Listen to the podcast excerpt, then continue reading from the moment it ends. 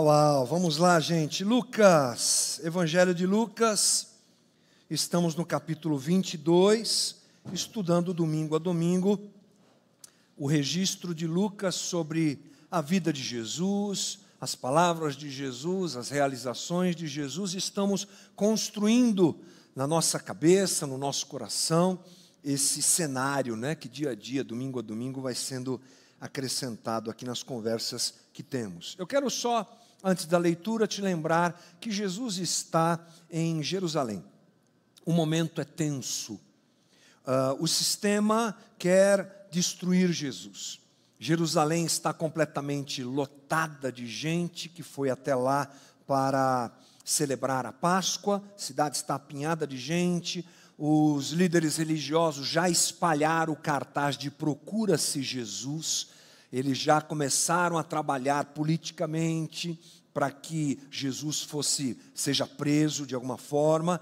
Ah, e aí nós temos esse cenário, um cenário tenso, um cenário difícil.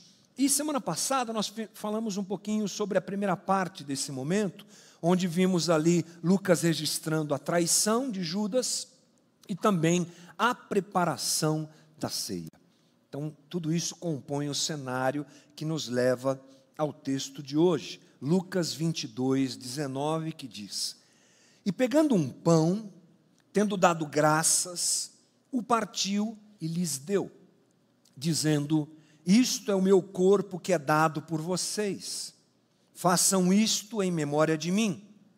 Do mesmo modo, depois da ceia, pegou o cálice, dizendo: Este cálice é a nova aliança no meu, no meu sangue derramado por vocês. O que é que está acontecendo aqui, gente? Jesus está ressignificando a Páscoa. E esse é o registro que Lucas faz, esse movimento de Jesus em ressignificar a Páscoa. Nós estamos falando de judeus, para quem a Páscoa é muito, muito mas bota importante aí, não é? Muito importante.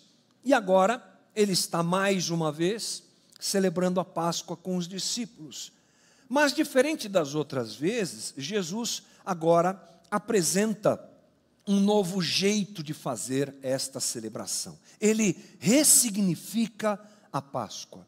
Nós vamos entrar num ponto muito importante rapidamente para falar sobre este eh, momento protagonizado por Jesus e pelos seus discípulos, que é essa observação que nós fazemos a respeito do Antigo Testamento. Como eu falei, nós temos ali um cenário composto por judeus que celebram a Páscoa, por quê? Porque foi uma ordenança divina.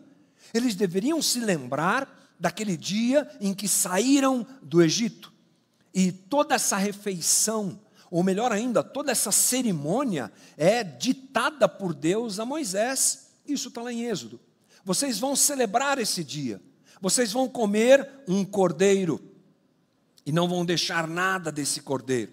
Vocês vão comer ervas amargas para se lembrarem do amargor da, da, da, escravidão. Vocês vão passar o sangue desse cordeiro nas portas. Se lembram disso? É? Lembrem-se disso. Esse, esse é o, a proposta de, de Moisés ao povo, baseada naquilo que Deus havia dado a eles, uma instrução. Tudo isso tipifica alguma coisa. É isso mesmo. É bom nós lermos o Antigo Testamento sempre através dos olhos do Novo Testamento. Né? Nós olhamos para trás com as lentes do Novo. E esse é um tipo de evento que tipifica algo, que é uma, um anúncio de algo, que diz: vai chegar o dia que o verdadeiro cordeiro será morto. Esse aqui é transitório, esse aqui é um animal, esse aqui é passageiro, mas chegará o dia em que o verdadeiro cordeiro, aquele que foi visto por João, esse é o cordeiro de Deus que tira o pecado do mundo. Então, lá no Antigo Testamento há um apontamento para o novo, o dia que o verdadeiro cordeiro morrerá. O dia que o verdadeiro sangue será passado não umbral nas portas, mas em nós, como seres humanos, como humanidade, seremos banhados por este sangue. Então a gente olha para o antigo e faz a leitura a partir do novo. É claro que temos que tomar um cuidado para não encontrar Jesus onde ele não está.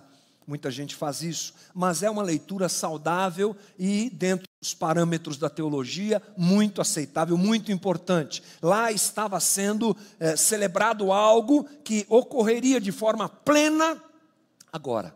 Quando? Agora, na mesa. Daqui a pouco Jesus vai morrer. Essa é a última semana dele. Então, ele se apresenta diante dos discípulos, dizendo: Então, vocês se lembram daquele cordeiro? Eu sou o cordeiro. Vocês se lembram do pão? Está aqui o pão que está na nossa mesa aqui, então. Eu sou o pão da vida. Vocês se lembram do sangue, não é? Do cordeiro que foi morto e de tudo isso, então. Eu sou o cordeiro e é o meu sangue que vai banhar a vida da humanidade, permitindo uma reconexão com Deus e o perdão de todo o pecado. Então Jesus está ressignificando, por isso que nós até celebramos a Páscoa, a gente troca um ovo, a gente se né, lambuza de chocolate, faz um pouco tudo isso, mas nós entendemos que a Páscoa é a celebração da morte e da ressurreição de Jesus Cristo. E aqui nós temos uma fala de Jesus muito importante: aliança. Essa, este sangue, esse cálice representa o meu sangue, é uma nova aliança. A palavra aliança para nós é muito importante. É uma palavra que está presente no texto bíblico constantemente e que fala sobre a maneira como Deus se relaciona com o homem. Como é que Deus se relaciona com o homem? Através de alianças. É assim que Deus faz. É um pacto de Deus com o seu povo. Nós temos, por exemplo, explicitamente lá no Antigo Testamento, Deus fazendo uma aliança com Noé, né? Quando você vê o, o arco-íris, você já lembra disso. É uma aliança. Você tem Deus fazendo uma aliança com Abraão, chamando Abraão, sai da tua terra, da tua parentela, Gênesis 12, lembra disso? Vai para a terra que eu vou te mostrar, eu vou fazer de você uma grande nação, um grande povo. É uma aliança que Deus faz. Depois, mais à frente, no Êxodo, você encontra essa aliança que eu citei agora há pouco, a aliança de Deus com Moisés, é a aliança de Deus com o povo, é a constituição de uma nação que sai do Egito, é uma família que entra no Egito e um povo que sai do Egito. E aquele povo tem uma aliança com esse Deus. E essa aliança vai acontecendo, se fortalecendo, se renovando e chega até nós. O interessante é que no próprio Antigo Testamento nós temos o registro de uma aliança diferente, eu diria. Uma aliança muito interessante, a narrativa do Antigo Testamento é interessante. Eu quero ler com você, porque eu falei de Noé, falei de Moisés, falei de Abraão, mas mesmo lá no Antigo Testamento eu tenho a citação de uma aliança nova. Está em Jeremias 31, por exemplo. Jeremias 31, 31. Eis aí vem dias, diz o Senhor, em que firmarei uma nova aliança com a casa de Israel e com a casa de Judá. Não segundo a aliança que fiz com seus pais, no dia em que os tomei pela mão para os tirar da terra do Egito. Está vendo? Não é aquele tipo de aliança, é outro. Pois eles quebraram a minha aliança, apesar de eu ter sido esposo, diz o Senhor. Porque esta é a aliança que eu farei com a casa de Israel depois daqueles dias, diz o Senhor. Na mente lhes imprimirei as minhas leis também no seu coração as inscreverei. Eu serei o Deus deles, eles serão o meu povo. Não ensinará jamais cada um seu, ao seu próximo, nem cada um ao seu irmão, dizendo: Conheça o Senhor, porque todos me conhecerão, desde o menor até o maior, diz o Senhor, pois perdoarei as suas iniquidades e dos seus pecados jamais me lembrarei. É um anúncio no Antigo Testamento desse momento que está sendo celebrado por Jesus e que vai se concretizar na cruz. Olha que coisa interessante, gente. É uma aliança que vem, uma aliança que vai sendo renovada, mas vai anunciando, o Antigo Testamento vai anunciando uma aliança definitiva, que acontece na pessoa do Cristo. E aqui está ele, apresentando ao homem, diante dos seus discípulos, uma aliança de misericórdia, porque tudo se cumpre nele. Amém. Tudo se cumpre nele.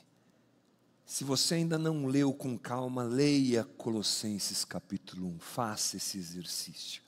Tudo se condensa e se cumpre nele. E é uma aliança de misericórdia, gente. Aí você tem o Pentateuco, vamos dar mais uma olhadinha rápida lá no Antigo Testamento, registrando isso, você tem criação, você tem queda, e você tem uma aliança proposta por Deus para a redenção do homem. Está lá em Gênesis, Êxodo, aqueles primeiros cinco livros que mostram esse movimento de Deus. E ainda que o povo fosse infiel, mesmo lá sendo Israel infiel, melhor dizendo, Deus se mantém fiel à sua vontade. E Cristo vem cumprir esse movimento e selar de uma vez, trazer a plenitude dessa misericórdia manifesta por Deus na história humana. Agora ela se cumpre plenamente. É o Cordeiro de Deus como eu disse, que tira o pecado do mundo, que está diante dos seus discípulos, ressignificando aquela Páscoa. Agora o cordeiro sou eu, agora o sangue é meu, agora o pão é a minha carne. Agora vocês celebram outro movimento, ou a finalização, ou a plenitude desse movimento divino apresentado pelo texto bíblico durante a história humana. É o que Cristo está fazendo. Muito bem. Então é assim que a gente celebra a Páscoa, a, a ceia, perdão. É por isso que a gente celebra a ceia, não é? É por isso que nós sentamos à mesa do Cordeiro. Mas aí o texto continua, e eu quero destacar antes de ler, que aqui Jesus apresenta todos os seus discípulos de maneira igual. Olha só o que diz o versículo 21, na sequência, Lucas 22, 21. Mas eis que a mão do traidor está comigo à mesa. Pois o filho do homem vai segundo o que está determinado, mas ai daquele por quem ele está sendo traído. Então começaram a perguntar entre si qual deles seria o que estava para fazer isso. Houve também entre eles uma discussão sobre qual deles parecia ser o maior. Então é interessante, nós temos olhado sempre à luz de Lucas, não é? da narrativa de Lucas, é claro, estamos estudando esse texto. E Lucas, diferente dos outros evangelhos, ele não mostra a saída de Judas para fazer o acerto com a liderança religiosa que o compra. Lucas já é objetivo e parece que ele opta por uma narrativa em que Judas e os discípulos de Jesus é, estão com o mesmo coração. Judas, o traidor, aquele que vai negar, que vai trair Jesus, que vai entregar Jesus à morte, e os outros discípulos, nos parece que Lucas coloca todo mundo no mesmo caldo. Por quê? Porque os discípulos começam a perguntar quem vai ser o maior. É um traidor e um bando de interesseiros. Está todo mundo assim diante de Jesus, enquanto Jesus apresenta a ceia, gente. Olha que coisa impressionante. É o pecado, não é? Escancarado no texto bíblico para a gente perceber que ninguém realmente presta. Tudo é pela graça e misericórdia de Jesus. Homens incríveis, homens que doaram a sua vida pelo Evangelho de Jesus Cristo, mas agora, diante da mesa, está um querendo trair e pensando nas moedas que vai ganhar, enquanto os outros estão interessados em que lugar vão ocupar dentro desse reino que está vindo, justamente porque não entenderam nada. Judas trai, e os discípulos discutem quem é o maior e sobre quem seria o maior. Tudo isso, a traição de Judas e a postura dos discípulos, traem o reino. Não é só a traição de Judas, os discípulos também estão traindo Jesus, e ele percebe o coração deles, ele sabe o que está acontecendo. É o pecado e o mal presente no coração de todos que é exposto por Jesus. E aí, Jesus, percebendo isso, e sabendo que Judas não tem jeito, porque ele, Jesus, está trilhando o caminho que foi determinado pelo Pai, ele vai para a cruz, mas ai daquele que vai se tornar o traidor. Nós falamos um pouco mais sobre isso semana passada, né? um pouco melhor sobre essa situação. Mas sabendo que Judas não vai ter jeito e que os discípulos estão vivendo uma crise, ele se dirige mais a eles.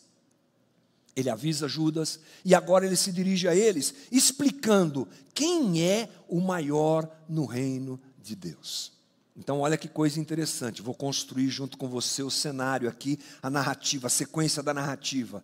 A mesa está posta, Jesus apresenta os elementos da ceia, fala sobre o pão, fala sobre o cálice e diz: agora a ceia de vocês é essa aqui. porque eu sou o cordeiro, eu sou o pão e o meu sangue é que proporciona redenção do pecado. Aí ele percebe esse movimento dos discípulos e do coração dos discípulos e também de Judas, e aí ele entra com uma explicação, com uma exortação para eles.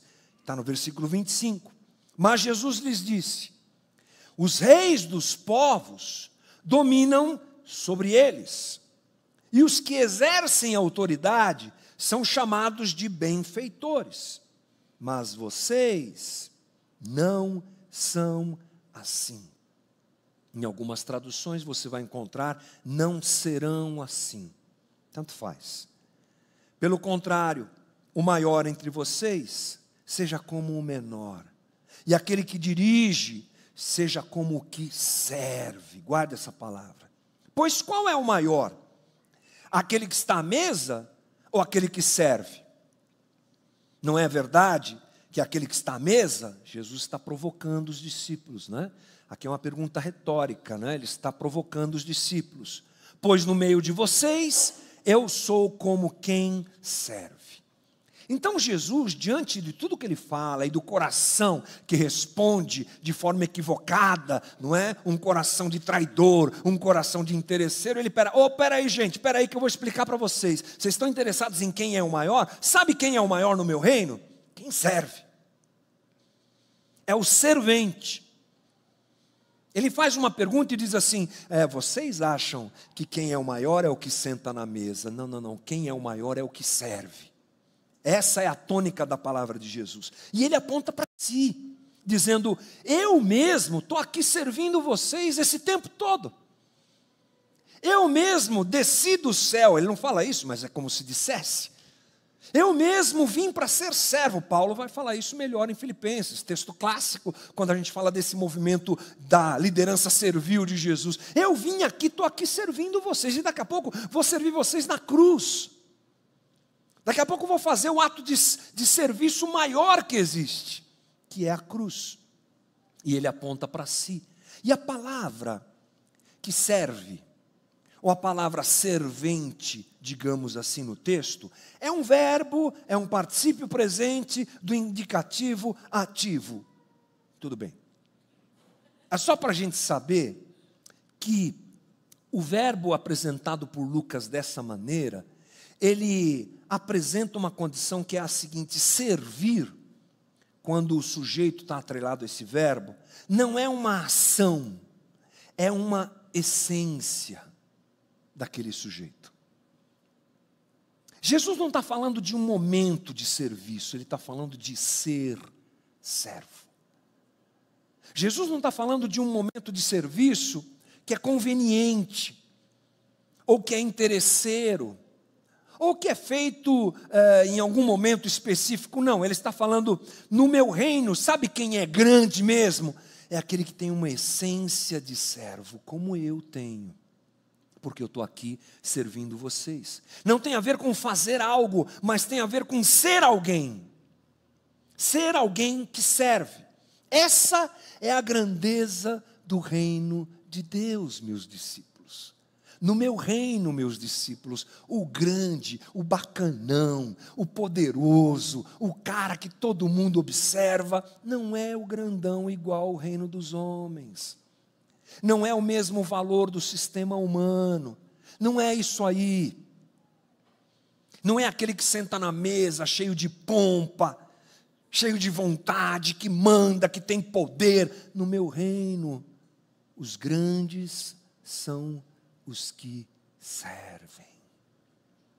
Não é superioridade, não é comando, não é governo, é serviço. O reino de Deus é o lugar onde o rei serve. Isso é sensacional. É para quebrar a perna de todos nós. É um taco de beisebol no joelho acima. Deixa de ser trouxa. Tá! fica disputando poder, pá! Fica achando que você vai ser o bambambam. Bam, bam. Isso é coisa passageira, humana, coisa de gente que não é transformada pelo Evangelho. No meu reino, a gente serve. E eu que sou rei, estou aqui servindo todos vocês. Esses discípulos Jesus sabe que eles eram homens fiéis. E ele sabe que eles estão passando por um momento de tentação. Essa fala eu acho bem interessante. Olha só o que diz o 28. Vocês são os que têm permanecido comigo nas minhas tentações. Beleza, ombro a ombro, hein? Vocês estão comigo, gosto de vocês. E eu confio em vocês. Perdão, e eu confio a vocês um reino, assim como meu Pai confiou a mim, para que comam e bebam na minha mesa, no meu reino, e vocês se assentarão em tronos para julgar as doze tribos de Israel. Vamos picotar um pouquinho aqui. Primeiro, vocês são os que têm permanecido comigo. Vocês não têm me observado? Vocês se lembram como eu fui tentado? É o que está embutido nessa conversa. Vocês se lembram como eu fui tentado? Vocês se lembram quantas vezes o poder me assediou? Quantas vezes eu fui cooptado e tentado para me aliançar com o reino dos homens? Então, eu resisti, eu permaneci e vocês estavam comigo. Agora eu estou de olho aqui em vocês, ó, e eu percebo que no coração de vocês existe um, uma possibilidade de vocês se perderem, porque vocês vão ser tentados também, porque vocês vão ser provocados também. E isso que está brotando aí no coração de vocês, essa conversinha tola aí, ela é perigosa. Vocês estão querendo encontrar um lugar no reino dos homens? Não, não, isso é bobagem, isso é perigoso. Assim como eu fui resistente, eu confio em vocês. E eu vou entregar o meu reino a vocês. E espero que vocês sejam resistentes e firmes na possibilidade de se deixarem levar pelo apego ao poder. Joguem isso fora, resistam. Assim como o Pai entregou o reino a mim, eu estou hoje aqui entregando o reino a vocês. Eu estou entregando o reino, não caiam nessa armadilha de poder. Então a gente entende que Jesus confia o seu reino aos seus discípulos. E essa colocação feita por Jesus, eu confio a vocês um reino, tem dois aspectos na língua grega que podem nos ajudar alguma coisa. Primeiro, essa palavra confio é uma palavra que designa não só uma entrega, mas algo como se fosse uma, uh, um testamento porque Jesus daqui a pouco vai morrer. Eu vou deixar isso para vocês.